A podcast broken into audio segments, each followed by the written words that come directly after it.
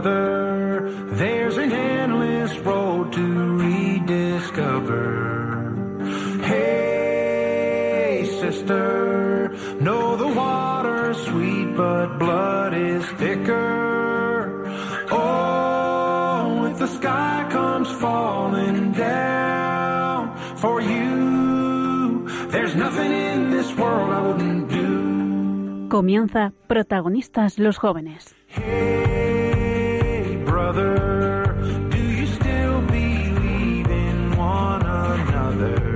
Hoy con cursillos de cristiandad.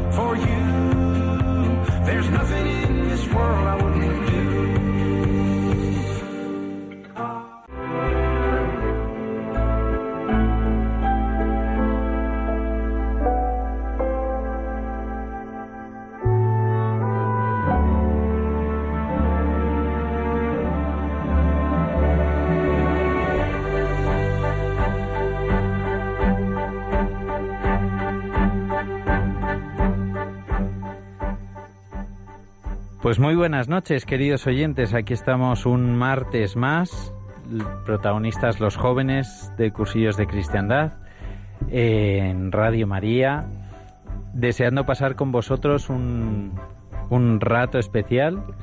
Y, y nada, pues empezamos como siempre saludando a nuestros invitados y a los miembros del programa. ¿Qué tal, Lucía? Buenas noches.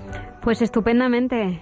Eh, aunque est- acabamos de ver un partido hasta el último minuto también aquí en Radio María, pero estamos fenomenal, fenomenal. ¿Cómo ha terminado?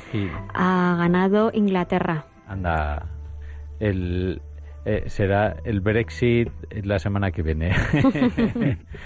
¿Qué tal, Pablo? Muy buenas noches. Muy buenas noches, veraniegas, calurosas y fenomenales. Nacho, ¿qué tal? Muchas gracias por el esfuerzo de venirte. ¿eh?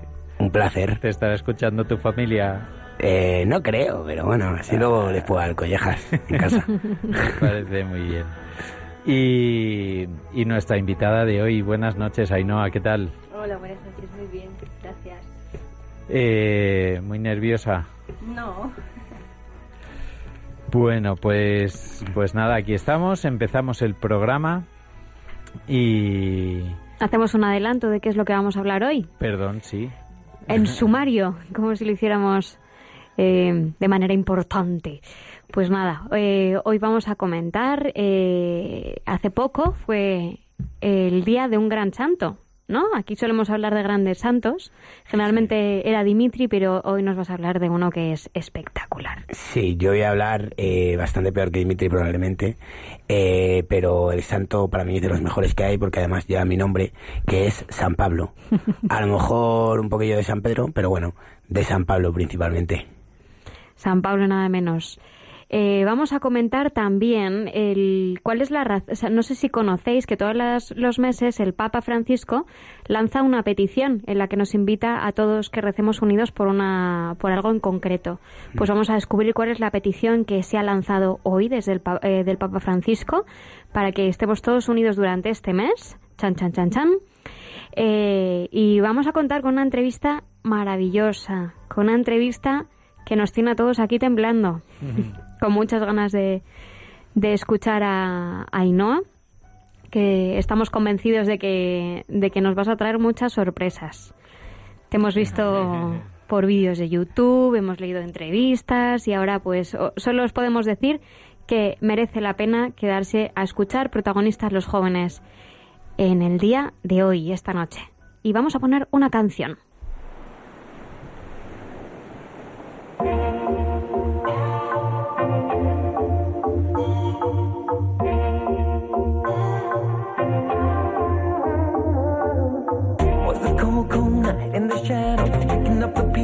Of a broken heart. She's trying to find a way back to the light.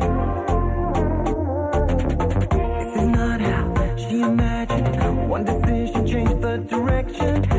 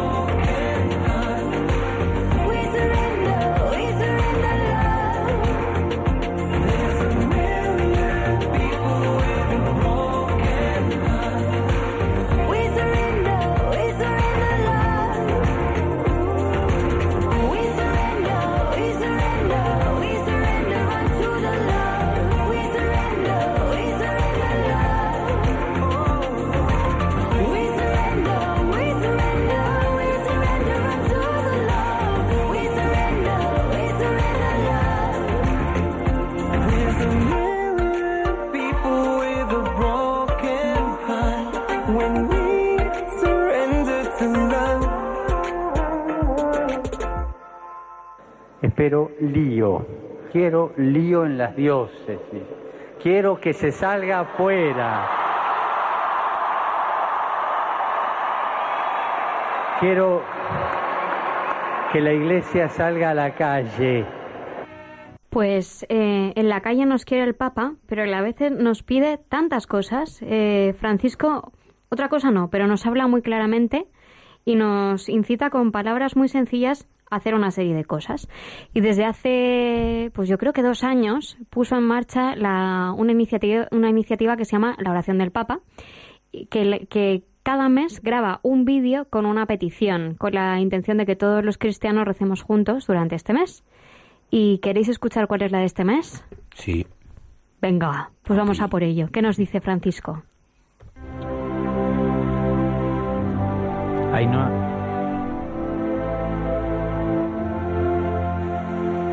El cansancio de los sacerdotes. ¿Saben cuántas veces pienso en eso? Los sacerdotes con sus virtudes, con sus defectos, desarrollan su labor en tantos campos.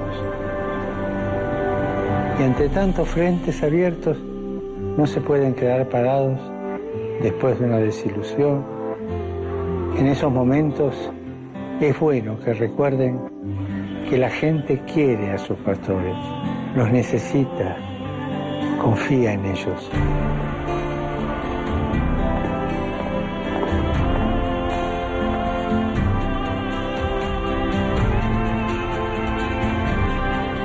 Recemos juntos para que los sacerdotes que viven con fatiga y en la soledad el trabajo pastoral se sientan ayudados y confortados por la amistad con el Señor y con los hermanos.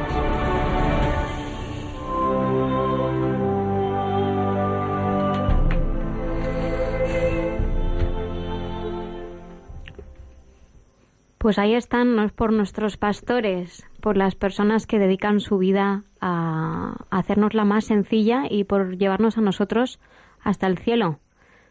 A mí me gustaría, fíjate que yo me acuerdo bastante porque digo, "Jo, qué vida tan complicada, o sea, no tan complicada, pero a veces pienso que solo se tienen que sentir muchas veces los sacerdotes, ¿no? Y, y, bueno, pues no sé, ¿hay algún sacerdote que tú recuerdas que te haya dado algún consejo especial o que haya estado en un momento decisivo en tu vida, Pablo? Pues sí, yo recuerdo un sacerdote cuando, cuando murió mi padre. Eh, estábamos toda la familia destrozada. Y tampoco fue las palabras en sí que me dio, sino básicamente la cara, el acompañamiento que hacía, o sea, era como una luz en mitad de, de toda la de toda la negrura de ese momento, pues a mí yo recuerdo que me transmitía muchísima paz, me transmitía muchísima tranquilidad, me cogía, lo tomaba todo con muchísima naturalidad y, y de hecho me hizo ver la, la situación de otra forma. Nada menos. Pues sí. Pero ya- es que están siempre ahí, o sea, están a nuestra disposición siempre, a tiempo, a destiempo, eh, de día, de noche, y, y es Eh. verdad que nos- no somos conscientes de esa entrega, ¿no? Que, que cada uno vive eh, su vocación, ¿no? Y, bueno, pues los padres están siempre pendientes de los hijos. Y además parece que tenemos derecho siempre a reclamarles todo lo que queramos en todo momento. que están disponibles para nosotros las 24 horas, que no que respondan siempre al teléfono. Hay una película que no sé si habéis visto y si no os recomiendo que se llama La última cima, que habla precisamente de la figura de un sacerdote normal y corriente, pero que es extraordinario, ¿no? Precisamente por ser sacerdote. Y decía en esa película una frase que a mí se me quedó muy grabada, y es eh, que los sacerdotes están en los momentos más importantes de nuestra vida. Están cuando nacemos y nos bautiza, están para casarnos, están para enterrarnos. ¿Y, y dónde, están, dónde estamos nosotros para ellos? ¿No? Ellos están en los momentos más importantes y nosotros para ellos. Pues, pues ahí lo lanzamos, ¿no? A ver, vamos a rezar por algún sacerdote en concreto y yo diría que vamos a hacer algo por él en concreto.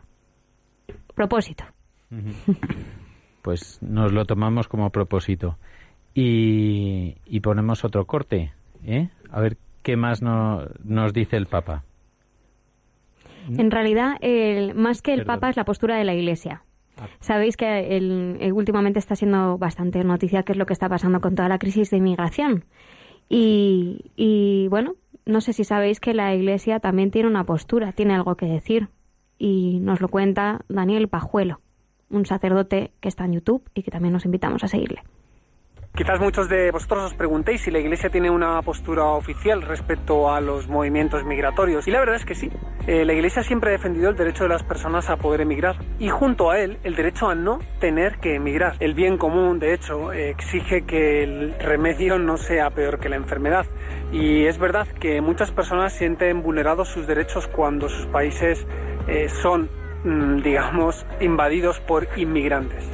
En este caso, eh, la Iglesia apela a la humanidad, apela a vencer el egoísmo, apela a los estados a, a valorar la situación de dificultad y de crisis humanitaria que muchas de las personas que entran en nuestros países están viviendo, huyendo de la, de la guerra, de las mafias, de la extorsión, de la pobreza. La Iglesia recuerda que el inmigrante es un ser humano, que tiene la misma dignidad y su vida el mismo valor que la que puede tener la nuestra. Por eso la Iglesia siempre ha pedido que se articulen medidas subsidiarias que ayuden al inmigrante a afrontar la situación que está viviendo.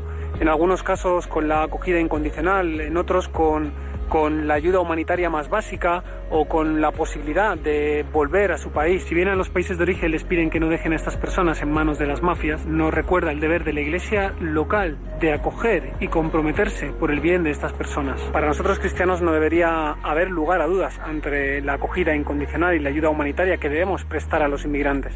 El mismo Evangelio, en Mateo 25, nos recuerda que Jesús se identifica con ellos. Tuve hambre y me diste de comer, tuve sed y me diste de beber, fui forastero, extranjero y me acogiste. Fui forastero y me acogiste. Pues eh, eso lo, lo dijo el mismo Jesús. Y en cierto modo, eh, pues Ainhoa, me imagino que tú fuiste acogida cuando decidiste hacerte cooperante. Fuiste con una intención muy clara, ¿no? Que era la de precisamente ayudar al más necesitado. eh, pero también te debiste sentir acogida, ¿no? Cuando estuviste fuera. Sí, claro, te acogen, te acogen mucho y muy bien. Y, y son gente maravillosa allá donde vayas, ¿no? En su, en su cultura, en su casa. Es una gozada compartirlo todo con ellos. Pero, o sea, yo, me remontaría al principio, o sea, que a mí me gustaría saber, Ainhoa, cómo es, de dónde vienes, qué has hecho, o sea, pues no sé, cómo es tu familia, cuántos hermanos sois, dónde te educaste, de dónde eres. Eso es mucho que contar, ¿eh? Algo en concreto, ¿no? Pues tenemos ahí un rato. Cuenta, cuenta. Bueno, yo vengo de una familia normal, como la de, eh, vamos, la, la estándar española. Somos cuatro hermanas y estudié en un colegio ¿Y qué número haces? Yo soy la segunda. La segunda. Sí, tengo una por encima y dos, y Por dos debajo. debajo. Sí. Y, y estudié en un colegio de monjas de toda la vida, de aquella época. Y De Madrid. Sí, bueno, eh, en varias ciudades, pero sí, digamos que mi sede central estaba, estaba en Madrid, siempre volvíamos a Madrid. Y bueno, en temas de, de trabajo, yo empecé muy jovencita, con, con 15 años ya sentía que, que necesitaba hacer voluntariado, Con pero... 15 años ya. Sí, pero no, legalmente no podía. Entonces, bueno, empecé a buscar eh, opciones, me fui a la parroquia de mi casa a, acompañar a, chavales con alguna discapacidad y, muy bien. Luego ya entré en una fundación en la que además descubrí la cooperación, con lo cual em, eso me abrió un mundo en la Fundación Juve y, y trabajé para ello. Estudié Derecho en la Complutense, eh, me formé mucho mm, en muchos planos vitales que son muy importantes, no solo en, en lo académico, sino también en lo humano, porque si no, si uno no, no, no se llena de esas cosas, luego cuando llega a estos sitios no puede entregar nada, ¿no? Solo la formación académica no es suficiente, aunque es muy importante para poder hacer el trabajo eh, lo más eficientemente posible y lo más eficazmente posible. Pero bueno, me formé y empecé a trabajar en cooperación y, y bueno, hasta hace unos años y ahora ya estoy en una universidad trabajando en la Francisco de Vitoria. Muy contenta, la verdad. Maravillosa Universidad La Francisco de Vitoria. La Paquito. Sí. La Paquito. Sí. Y solo, solo un detalle biográfico para que nuestros Sí. oyentes que no te ven eh, se traten de imaginarte cuántos años tienes. Uy, no sé si No entro se dentro del rango ya una- de jóvenes del programa, Seguro que sí. pero hombre. tengo 39. Bueno, pues una joven. Sí, una sí. joven. Yo digo que parece mucho menos, ¿eh? Desde aquí. Eso también es verdad. Y, y ¿cómo sabes que con 15 años ya tenías claro el tema de la cooperación? Pues es que O sea, siempre no cuento, siempre cuento la, pero- la, la, la historia. Bueno, supongo que hay gente que nace con sensibilidades diferentes. Yo tenía una cierta sensibilidad hacia el otro em, y me sentía llamada a eso desde pequeña. Y digamos que en el colegio de monjas es que recuerdo la escena perfectamente, bajar corriendo las escaleras, no recuerdo si era al recreo, al comedor, pues a algún sitio, ¿no? Y ver un póster gigante de África, de las misiones a las que iban las monjas, ¿no? Y fue como, bueno, pues algún día creo que estaré trabajando ahí en primera línea. Y para eso me formé durante mucho tiempo, porque claro, de los 15 hasta que eh, luego me fui, fueron 10 años de, de estudio, de trabajo, de formación, de conocimiento de la realidad más inmediata. En España hay muchísimo que conocer para poder comprender la realidad de fuera y para poder situar cada cosa en su sitio, ¿no?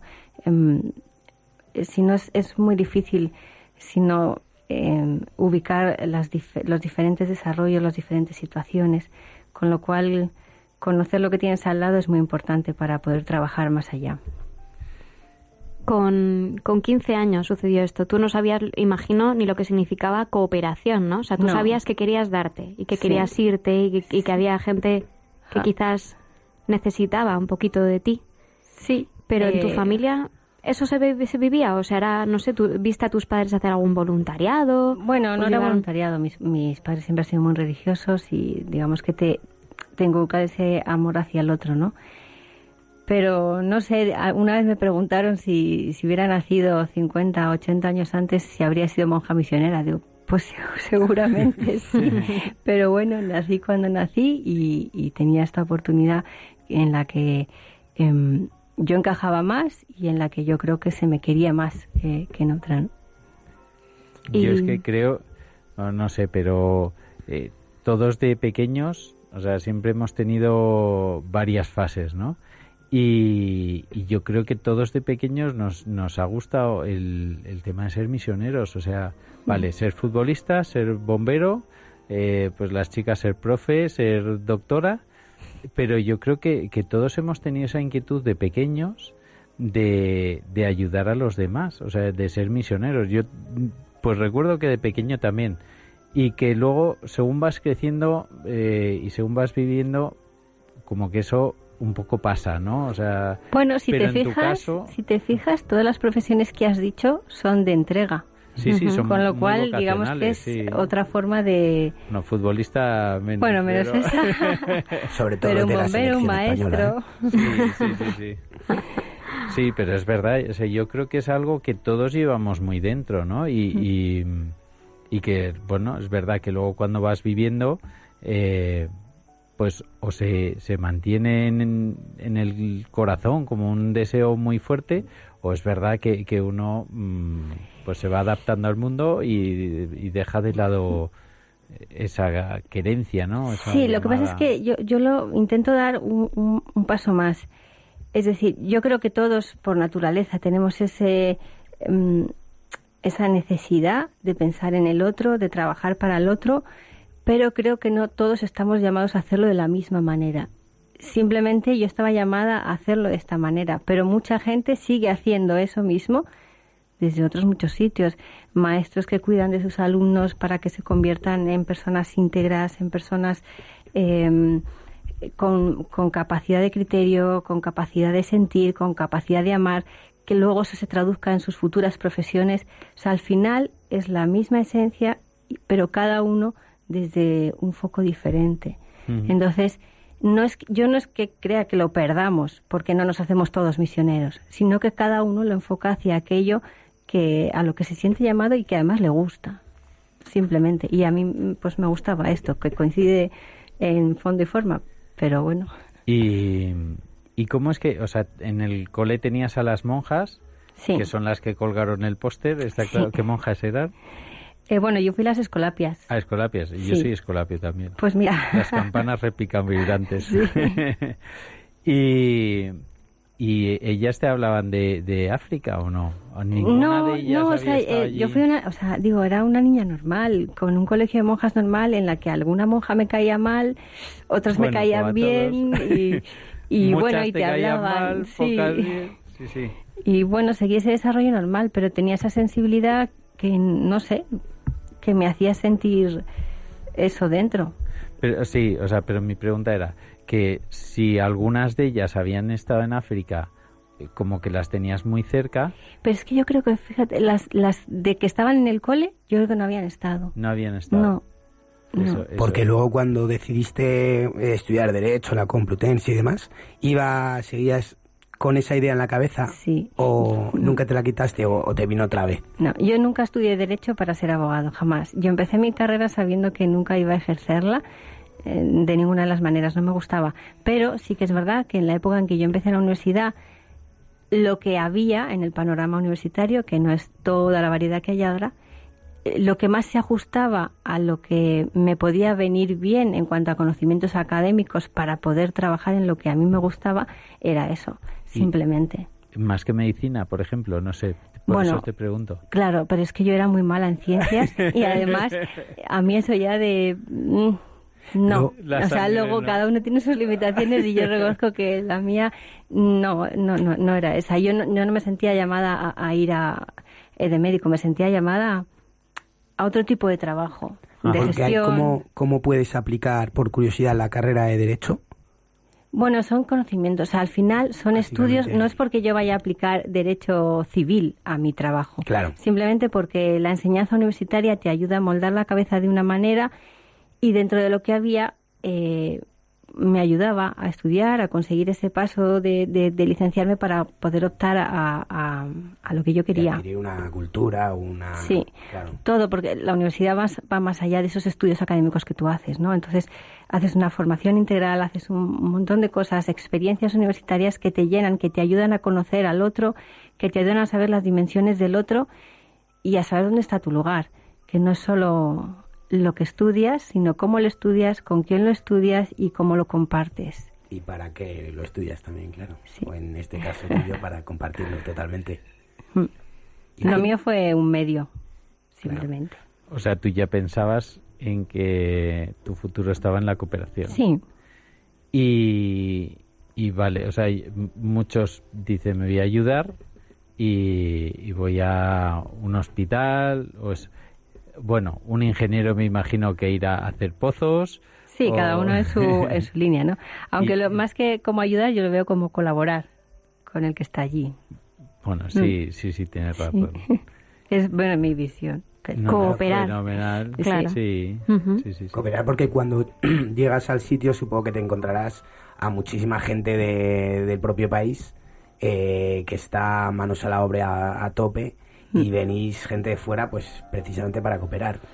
Sí, Pero la... Eh, la cooperación es verdad, bueno, tiene un recorrido muy largo, que ha sufrido muchos cambios, eh, muchas veces muy deprisa para adaptarse a las necesidades, con lo cual ha cometido muchos errores, pero sí que es verdad que uno llega y allí la gente no está sentada esperando a que tú llegues. Quiere decir, o sea, ellos viven y tienen sus su costumbres vida. y tienen sus cosas y, y saben hacer las cosas muy bien. Lo que pasa es que a veces no, no tienen los medios o las herramientas necesarias para poder llevar a cabo todo aquello que ellos eh, quieren hacer para, para, para conseguir un desarrollo más rápido y, y mejor. Y simplemente, eh, digamos que nuestra parte es mm, conseguimos un dinero con el que poder hacer según qué cosas, em, os damos las herramientas y ayudamos en la gestión más de cara al financiador que de cara al, al beneficiario, ¿no?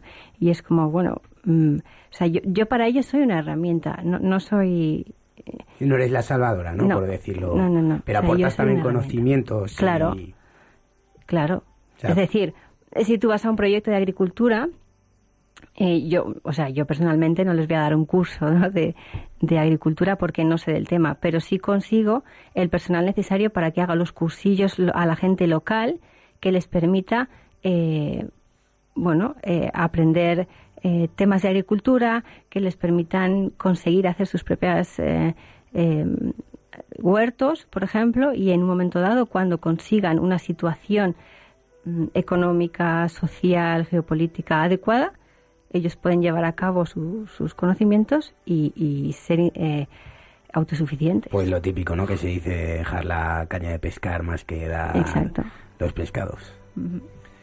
Me, me vais a permitir que rebobine un pelín y tú sabías que volviendo un poco eh, a tus comienzos de cooperación, ¿no? Dices, bueno, con 15 años yo sé que quiero cooperar y empiezo a ayudar y empiezo a ayudar aquí. Has dicho que te fuiste a la parroquia, ¿no? Sí. En los grupos de la parroquia. Sí. Y ahí te empiezas a formar ya con, Sí. con mente, con la mente en, bueno... en Bueno, ahí era muy jovencita. Sí, con la mente en, en, en, en avanzar en ello, pero con 15 años no te creas que sabía muy bien lo que era la ayudar. cooperación en su dimensión. Bueno, sabías que querías darte, Eso sí. ¿no? Y había que ver de qué Estaba modo. buscando cómo, o sea, qué sitio era el, el, el mejor para, para, para ser más provechosa yo. ¿Y qué, ¿Y qué hacías con eso 15 años? Con 15 años, perdona, ¿qué hacías? ¿Qué... Nada, iba a la parroquia dos veces por semana eh, con los chavales del barrio que, que tenían alguna dificultad, algunos con síndrome de Down, etcétera, varios. Y talleres de pintura, de manualidades, simplemente, y hacerles compañía y, y ayudar a sus familias en, en, bueno, en cuidar de ellos y en, y en trabajar con ellos. Y mientras vas haciendo eso, me imagino que el palpitar ¿no? de, de esa llamada que tú sentías va haciéndose más grande, cada Sí. vez más grande, más grande. Sí. y estudias la universidad y ¿cómo ves eso? ¿Lo ves lejano todavía? Diciendo, uff, esto no tiene nada que ver con lo que yo quiero. Pero ¿La universidad? Sí, con- porque sigues teniendo ese anhelo, quieres estudiar si- siguiendo pensando, o sea, pensando todavía en que eso lo vas a hacer. ¿Lo ves lejos Sí. en esa etapa? Bueno, es que mm, yo siempre he sido bastante inquieta. Entonces yo empecé a trabajar muy jovencita, con 19 años, en esta Fundación Juve, donde empecé de voluntaria con 17 o sí, 17 años. Eh, que es donde ya descubrí el tema de la cooperación. Entonces allí me ofrecieron eh, ser un becaria en ese departamento y conocer cosas, con lo cual no se me hacía tan pesada la otra parte, ¿no?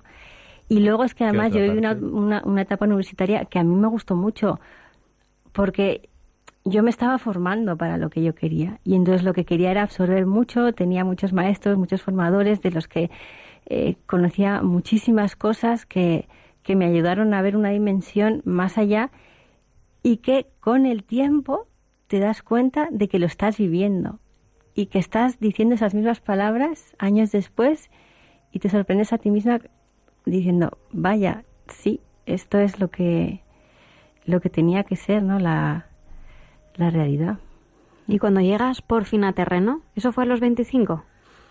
El, ¿Cuál fue el Ay, primer país que pisaste y, y- porque al final sí, es cumplir fue con un sueño? 25, 25, 26, sí, por ahí. ¿Y cómo te sientes cuando ya estás ahí sobre terreno? ¿Qué, te- qué país era? ¿Qué país era? En Malawi. Y no sé, es que es, es, es que yo no sé si se puede explicar estas cosas, ¿no? Pero digamos que yo sigo sintiendo olores, sigo sintiendo eh, sensaciones. O sea, era, para mí era el, eh, era cuando por fin podía empezar a, a darme de, un- de, de una manera diferente a la que me había estado dando, ¿no? Había estado dándome para mi formación, con mis compañeros, con mis amigos, pero era, jo, Ainhoa, ahora ya se acabaron los simulacros y hay que empezar.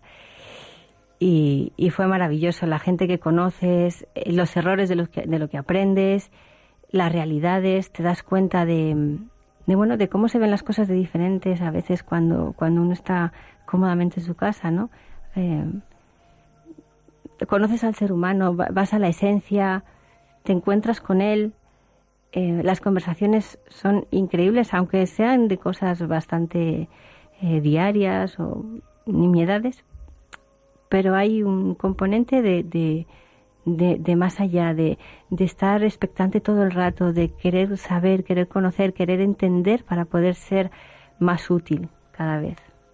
Y en, y en todo esto, o sea, tú empiezas en, en una parroquia, tus padres eran católicos, de esto, Mm. de esto en ti no hemos, no hemos hablado, pero Juve sí que es una, una entidad católica.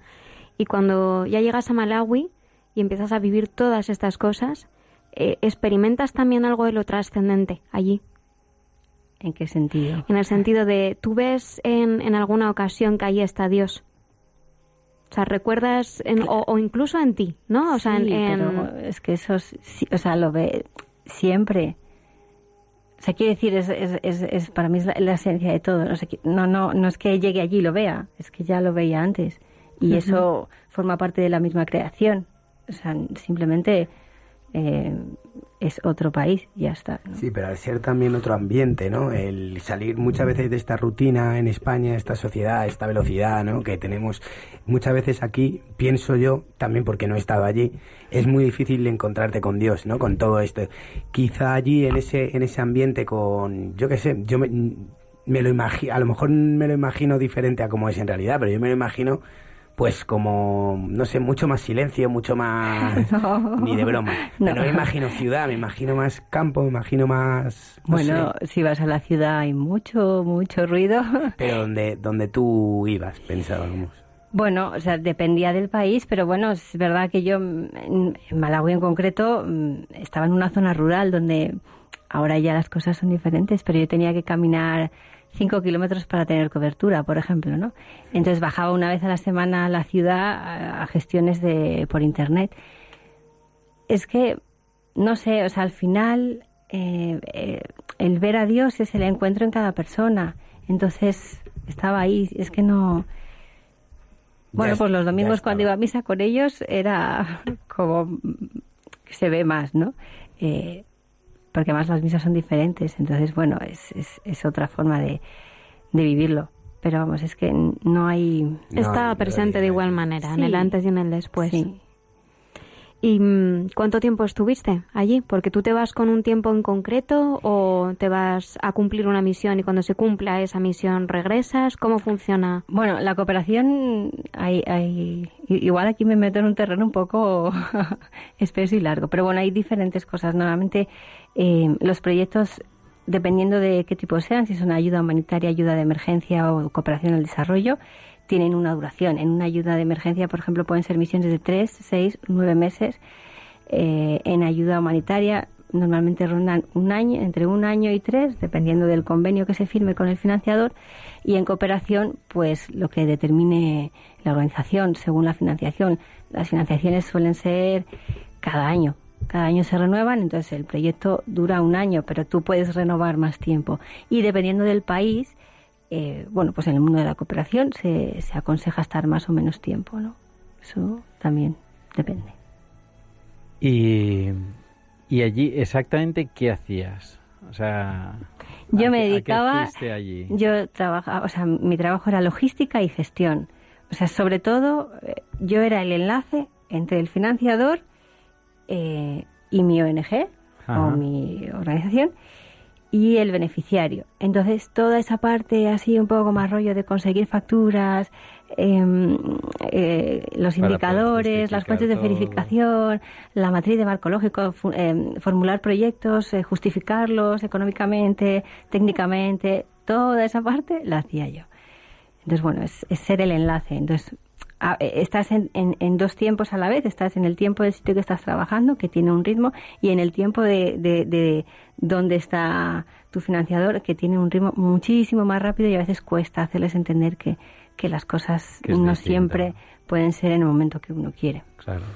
Y cuando estás allí, bueno, eh, es un país distinto, pero al final la gente es la misma. Hay gente buena y hay gente menos buena. Hmm. O sea que.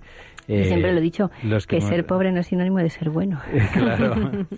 Los que hemos estado fuera eh, ayudando de alguna manera te das cuenta que, bueno, vuelves con el corazón enorme del cariño que recibes, cariño que, que bueno, yo en mi caso lo siento inmerecido, pero te das cuenta también que hay gente que se arrima a ti porque te ven como más clarito y dicen, de aquí puedo sacar algo, ¿no? Como el que se acerca a un futbolista, bueno, me imagino, a un famoso, sí, en el- de a ver en qué rasco mundo- aquí. En, bueno, eh, en cooperación muchas veces, a veces te sientes como un signo del dólar caminando, ti, ti, pero, pero no, no, no lo juzgo, ¿eh? O sea, no, es algo que, que yo no juzgo, porque son unas realidades que yo no vivo y que cuando te las explican yo puedo entender perfectamente, y es que es humano, o sea, quiero decir, no... Tienen que sobrevivir. Sí, o sea, y- y ya está. Bien, bueno, y te pasas ahí 5, 7, 10 años Bueno, ayudando en voy- África. Sí, bueno, ya está Yo he claro, trabajado mucho en sede también, mucho en sede. He trabajado aquí, o sea, trabajé un tiempo también en, en UNRWA, que es la, la Agencia de Naciones Unidas para los Refugiados de Palestina, pero desde aquí, porque es muy importante también la labor que se hace en sede. A nivel de gestión, que digamos que eh, el día a día te come, pero al final, eh, si no formulas, si no consigues subvenciones mm, eh, en terreno, no se puede trabajar. Y a nivel de sensibilización, de hacer conocer a la población española qué está pasando en el mundo y, y, y la capacidad que tenemos cada uno de intentar ser parte de la solución de, de todos los problemas que, que ocurren. ¿no? Entonces, sensibilizar es muy importante, dar a conocer. Muchas veces la televisión es confusa, eh, va a la noticia concreta porque es más llamativa, pero, pero la realidad sigue ahí. ¿no? no es una noticia de un momento, sino una vivencia en, extendida en el tiempo. En el tiempo. Bueno, pero tú estás entre aquí y allí un montón de años colaborando, ¿no? Sí. Y llegamos a... eh, Mi última misión fue en Argelia, en, en el sur, en los campos de refugiados saharauis de Tinduf. Ah, vale. Y eso es el año Allí llegué en 2010. 2010. Sí. ¿Y, ¿Y qué tal estabas allí? ¿Cómo fue todo? Pues bien, un reto, ¿Cuánto? un reto, Sí. porque trabajar en el mundo árabe tiene sus cosas, pero mu- muy bien, la verdad es que eh, conseguí, siendo mujer, hacerme un hueco en, en la sociedad saharaui y, y, y la verdad es que, es que no tengo más que agradecimiento con todas las peleas que yo haya podido llegar a tener, porque el trabajo al final es el trabajo y fulanito, por favor, tenéis que hacer esto, tal. Bueno, pero es, es el día a día, o sea, sí. quiero decir, es en todos lados, aquí te pasa lo mismo, o sea, que tampoco...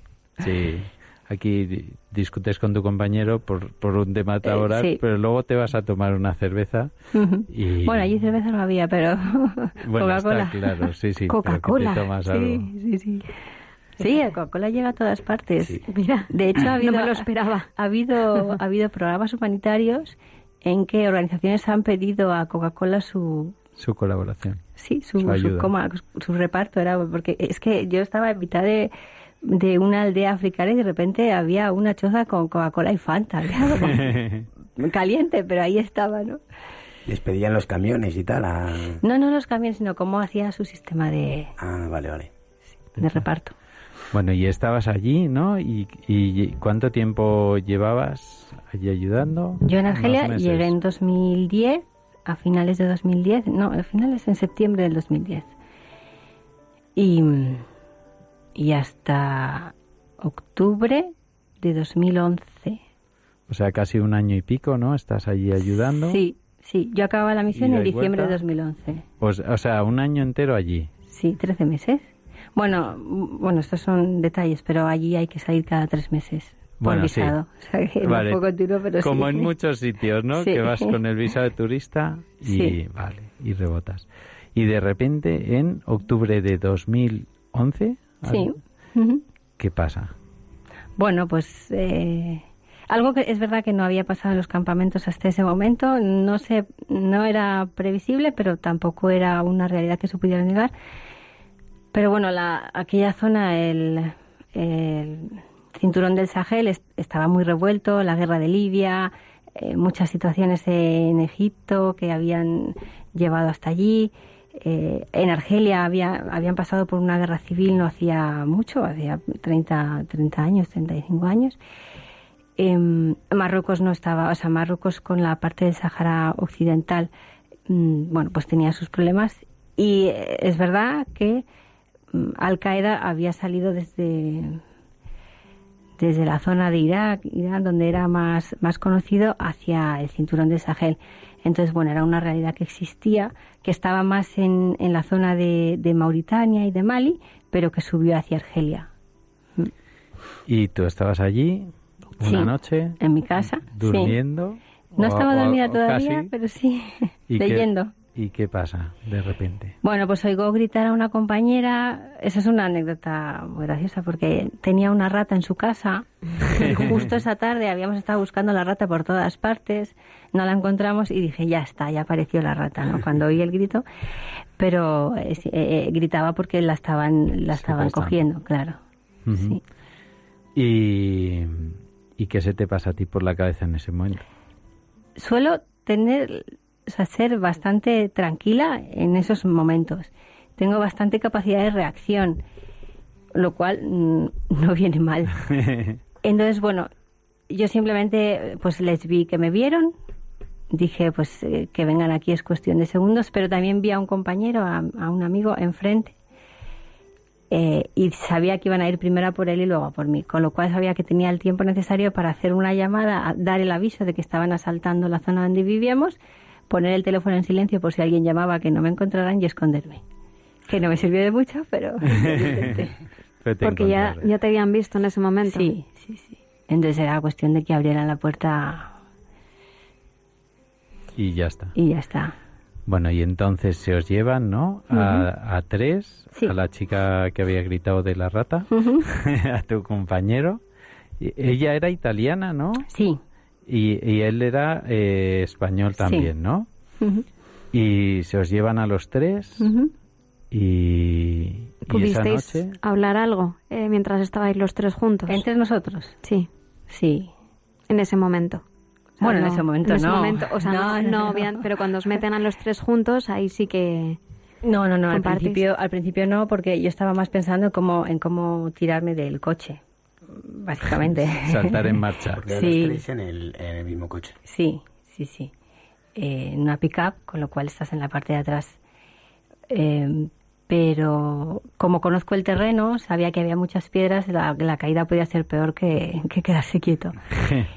Eh, entonces, bueno, sí, o sea, es, es verdad, el momento de confusión es, es como, pero, pero, ¿qué está pasando? ¿Tú lo sabes? ¿No lo sé? no de hecho, hubo un momento que era como, ¿pero tú quién eres? O sea, era como, es que estabas muy oscuro. Entonces, como, no sé, no sé, eh, al compañero le habían disparado, entonces sin querer le, metí el dedo en, en la herida, bueno, un follón. Ah, le habían disparado. Sí, Toma, o sea, bueno, que iban con armas y Sí, es- sí. eso estaba claro. hombre, es que si no, No, Uno- no uno tiene más- fuerza para claro. defenderse.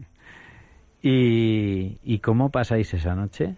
¿En, en carretera o...? Ay, las primeras 24 horas fueron viajando sin parar. Solo paramos, eh, creo que un par de horas para repostar y, y, que, y que ellos comieran, no sé, la verdad. O sea, O sea, vosotros no comisteis. bueno, tenía estómago tampoco. o sea, Sí, aunque pero- me hubieran dado lo que fuera, en ese momento es como que, que, o sea, no, no, no, no tengo... No es prioritario. No, no, no, en ese momento no. Bueno, y, y entonces os secuestran. ¿Y cuánto tiempo estuvisteis secuestrados? Nueve meses. Nueve meses. Ujú. ¿Y cómo vive uno esos nueve meses? Porque yo me imagino la incertidumbre, porque tú noticias sí que habías oído, me imagino, porque yo recuerdo muchas noticias en esos momentos, ¿no?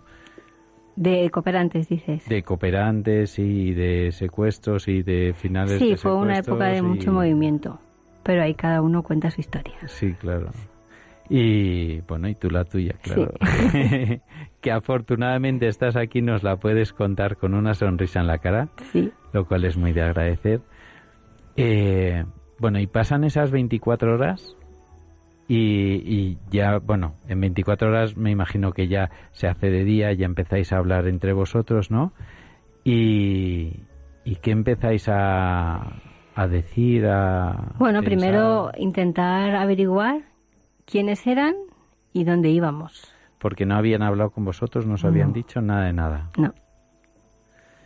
Y, No, pero es verdad que, bueno, al final entiendes un pelín de árabe, sobre todo mi compañera, y bueno, vas escogiendo palabras y, bueno, vas ente- O sea, quiero decir, la posibilidad la tienes en la cabeza, pero dices, a ver si me he equivocado, y, son otros, ¿no? O sea, había mucho movimiento en, la- en ese momento de, de tráfico y, y de, bueno, de un montón de cosas. O sea, que había muchas posibilidades. De tráfico de seres humanos, dices. sí. No, no, de tráfico en general, de tráfico Ah. de tabaco, de tráfico, o sea, Ah. digo, que podía ser... Que podía Muchas ser cosas, podía sí. ser este, Sí, podía ser el otro. sí, sí, sí. Pero desde un primer momento lo que os imaginabais es que era Al-Qaeda, ¿no? Por lo que dices, porque ibais escuchando las palabras. Hmm. Sí, bueno, lo piensas, porque es la posibilidad más probable por, por el sitio donde estás, por la situación, por muchas cosas, por cómo, co- cómo pensando, dices, ¿cómo ha pasado todo? Pues igual, y empiezas a atar cabos y bueno, llegas como a esa conclusión. Supongo, Luego que, ya te lo dicen, claro. supongo que en el momento que te enteras, la sensación que, que tienes era malísima. No, no sé, o sea, al final mi mente va muy rápido y, y yo lo que me ocupé fue cómo, cómo hago para afrontar esto de la mejor manera posible sin hundirme. Y, y directamente empecé a trabajar en mi fortaleza mental. ¿Y cómo se hace eso? No lo sé. O sea, no te puedo dar una fórmula. Yo solo te puedo decir que mi experiencia de vida me ha llevado a eso. Que puede ser que tuviera una facultad propia que me ayudara, pero sobre todo es si me centro en lo malo, no voy a poder, eh, no voy a poder continuar. Entonces tengo que dejar todo eso y, y centrarme en, en- en superar el día a día, en, en vivir el día a día y en, en supervivencia. ¿Y estáis siempre en el mismo lugar durante No. los nueve meses? ¿Os vais moviendo? No, sí. A los tres juntos. Bueno, no todo el tiempo. Nos juntan. Sí. Recuerdo una historia también, brevemente, ¿eh? de un- una persona que fue secuestrada en México que, que decía lo mismo que tú decías, ¿no? O sea, que al principio estás como con un poco de caos y que luego tienes que poner tu, tu libertad en que no es algo físico, sino algo interno, ¿no? Y él buscaba unas, unas, como unos mecanismos de tener rutinas. Sí, en se su día a día. la rutina, siempre. O sea, que tú también piensas lo mismo, ¿no? Sí, yo aprendí a coser. Así que imagínate, ¿no? Tardamos, pero eh, recuerdo que para Reyes, yo decía, "Ay, en mi casa los Reyes siempre ha habido regalos y este año no va a ser menos, ¿no?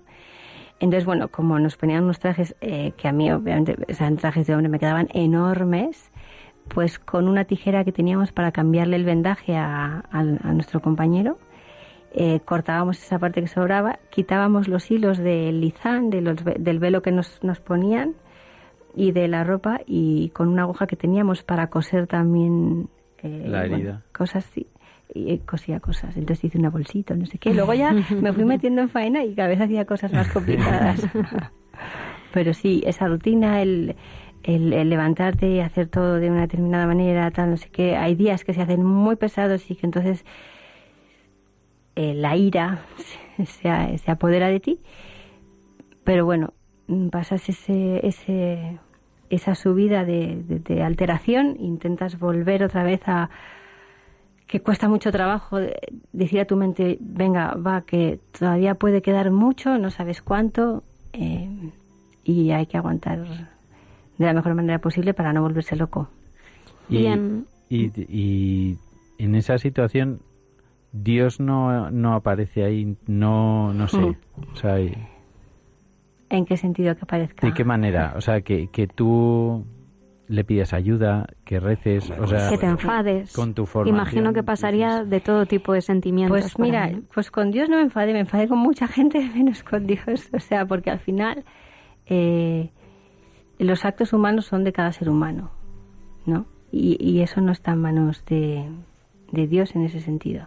El acto en sí lo han cometido estas personas.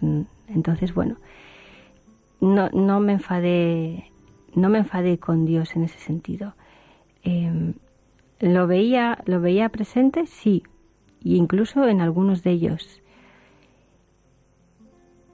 Y no sé, trabajando, o sea, trabajando la mente, yo veía señales. eh, eh, recuerdo, bueno, yo soy muy fan del Principito, porque en mi época universitaria, mis formadores, mis, eh, sí, bueno, mis formadores, pues me hablaban mucho de él, ¿no? Y entonces hicimos muchísimos eh, estudios, por así decirlo, y lecturas del Principito. Sabes que hay un zorro, ¿no? El zorro del desierto. Pues yo sentía algo y tres días antes, en ese momento yo no sabía que eran tres días antes, pero fueron tres, cuatro días antes, vi un zorro del desierto y dije, no puede ser que haya visto esto. Y volvió a pasar. Pasó dos veces y es súper complicado ver un zorro del desierto. Y eso me transmitía esa sensación de alguien sabe que estoy aquí, ¿no? Porque a veces piensas, igual nadie se ha enterado. Y yo estoy aquí pensando que a lo mejor en algún momento vuelvo a mi casa y, hombre, mis padres, yo espero que me echaran de menos por no llamar por teléfono, ¿no? Pero no sabía lo que estaba pasando aquí. Es la incertidumbre. Entonces, bueno. Que el zorro al final es el, el amigo del principito, ¿no? Es el que le habla de la amistad, Sí. es el que le habla de las cosas importantes. Sí. Y ahí sentiste que era un- una pequeña señal de, oye, que tú eres importante para mí, que aquí, eh, ¿no? Sí, ya, no sé, llámalo. Yo solo lo vi y dije, esto tiene que ser algo, ¿no? Y dices que esto fue tres días antes de, Sí, yo calculo tres, cuatro días. de la liberación. Sí. ¿Y fue liberación, o sea, os abrieron las puertas o fue...? Bueno, es que nunca tuvimos puertas. Estábamos siempre a la intemperie. Eh, bueno, esas son cosas en las que yo tampoco tuve mucho que ver. A mí me llevan a un sitio, allí me sueltan, otros me recogen y me llevan a otro lado. Y en ese momento, y mismo caos que al principio, o sea, ¿qué es lo que pasa por tu mente? Es decir, ya, ha terminado esto. Pues por mi mente pues, pasaban mil cosas, desde me están liberando hasta ese momento de la ejecución y es una festividad, hasta un montón de cosas, ¿no? O sea, es como, o sea, hasta que no me vean en mi casa, Porque no tenías relación, o sea, en algún momento tenías algún tipo de conversación con ellos, algún sí, trato. sí, muchas. Sí. Y en algún momento incluso pudiste sentir algo bueno hacia ellos, supongo. Sí, son seres humanos al Por final. eso que Y todos los seres humanos tienen algo de, de bien, algo de bueno. Y bueno, hay algunos que cuesta más verlos. Hay algunos que sé que debe estar ahí, pero que yo no, no lo conseguí ver. Pero hay otros que sí, que sí lo vi. Mm. Pero yo soy un ser humano también, Claro. con lo cual tampoco era No plan de me irme de colegueo con ellos. Claro. Bueno, que a veces, según se cuenta, pasa que acaba, a lo mejor porque pasa mucho tiempo, pues... No, no, no, lo que pasa, o sea, el síndrome de Estocolmo hablas, ¿no? Sí, Lo que pasa es que al final tu verdugo se convierte en tu único salvador. Entonces es esa doble función que tiene, ¿no? Claro. Es decir, em, estoy en mitad del desierto y el único que me puede mantener con vida es el mismo que me está que me está coartando la libertad física, literalmente. Y entonces es esa sensación de no saber un poco, ¿no? Tu cerebro cómo reaccionar también ante esa situación. Y yo les preguntaba directamente, oye, ¿me vais a matar? Por saberlo, ¿eh? O sea, digo, porque si va a ser así, pues tampoco me esfuerzo mucho más. Pero, pero bueno, eh, son cosas mías. Y de, de repente ya te encuentras en España con tu realidad, si nos queda poco tiempo, así que te vamos a, a explotar hasta el final. De esto han pasado seis años Sí, el 18 19 de julio, ahora seis años de la liberación. de la liberación. También te han pasado muchas cosas en Sí, estos seis años. claro. Tu vida ha cambiado por completo. Mm. No, es que eh, nos vais a perdonar, jo, es que, y, y sobre todo porque nos quedamos con ganas de muchísimo más. Pero es que tenemos que despedir el programa ya. Perfecto. Entonces te damos la oportunidad de, de en 30 segundos, Ainhoa, contestar a Lucía, no sé, saludar, decir lo que quieras. Nada, pues eh, en, este, en este tiempo he crecido mucho, he sido mamá, o sea que, que muchísimas cosas que agradecer a, a la vuelta. Jo. Pues Ainhoa, muchísimas gracias por venir, por el esfuerzo de, de un martes a estas horas. De, eh, nada, gracias a tu marido que estará oyendo desde casa Espero. y que, que generosamente te ha cedido. Y nada, pues te esperamos aquí siempre que quieras. Muchísimas gracias. Nada, vosotros. Muchas gracias, Lucía. A vosotros, Pablo, nos tenemos que guardar a tu santo. Para la próxima semana. Yo me hubiera quedado otras dos o tres horas eh, escuchándote, así que... Nos hemos quedado con muchas ganas siento, más. que le he quedado. Se ha quedado el pobre ahí con, nada, todo su trabajo. No te creas que era tanto, ¿eh? Pues muchísimas gracias y muchísimas gracias a nuestros oyentes que nos han aguantado aquí una hora. Les emplazamos a oírnos otra vez dentro de un mes, el primer martes del mes de agosto. Aquí estaremos en directo con, con todos ustedes y les dejamos en la mejor compañía, en la compañía de, de la radio de la madre, de Radio María. De De colores. colores. Hey,